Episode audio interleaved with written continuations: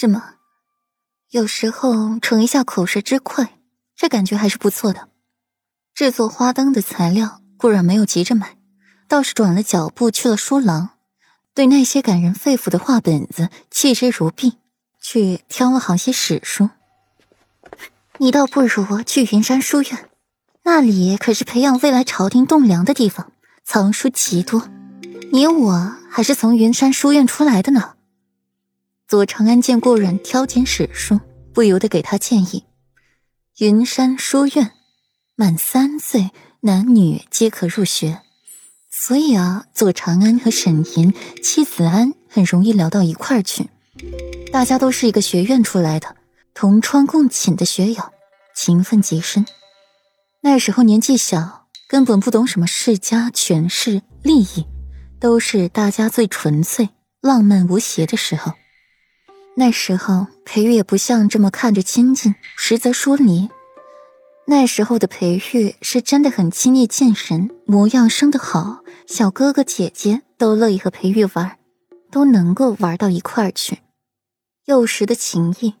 可是比现在的勾心斗角、隔心隔肚皮的纯粹上许多了，其中更加照看顾阮。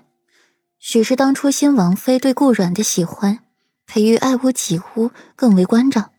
明俊逼人有培育，美艳娇俏有顾阮，一时间成了小孩子当中的香饽饽。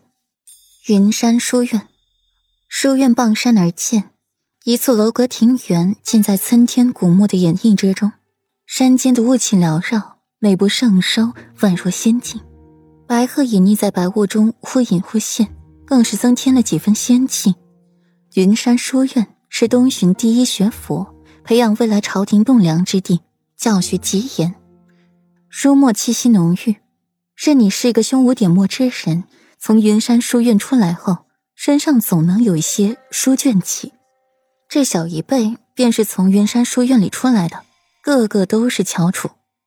书院中没有高低贵贱、嫡庶之分，只要是官家子女，均有资格入学。儿时的情谊就在那儿结下了。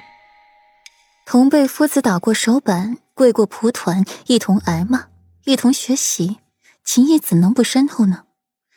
只是这后来因为一些事不得不分开，回老家的回老家。去边关的去边关，情分就淡了。如今再见，双思量。曾经天真烂漫散去，替换的只有家族利益。顾阮回到了王府，还没坐下片刻，那温若然便来了。几日过去了，身子骨大好，如今能够下地走路了。顾阮放下了手中东西，看着他进来，勉强扯出了一抹笑意。原来是表妹来了，快坐下，温婉，备茶。表嫂，若然这次是来向您赔罪的，因您不会说话，得罪了表嫂，还请表嫂原谅。温若然慢慢坐下，抬眸忌惮的看了顾阮一眼，心头愈发的酸涩。自己都病成那样了，表哥都不肯陪自己，小事，本妃不会放在心上。表妹也莫要挂怀于心了。顾阮轻轻笑过，他不放在心上。表嫂，知错了就该罚。这是表妹亲自做的香囊，是给表嫂做赔罪礼的。只是这绣工粗糙，还请表嫂莫要嫌弃。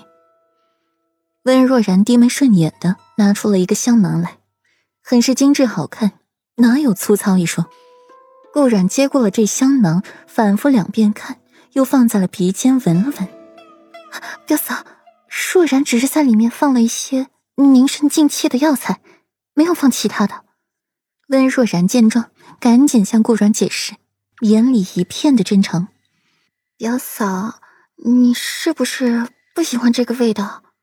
若然拿回去，把它换成表嫂喜欢的香味，好不好？温若然的小脸上满是无辜之色，没有，我很喜欢，多谢表妹了。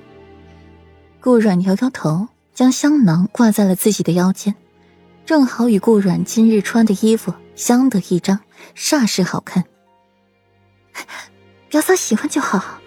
温若然甜甜一笑，表嫂，若然身子不好，怕过了病气给表嫂。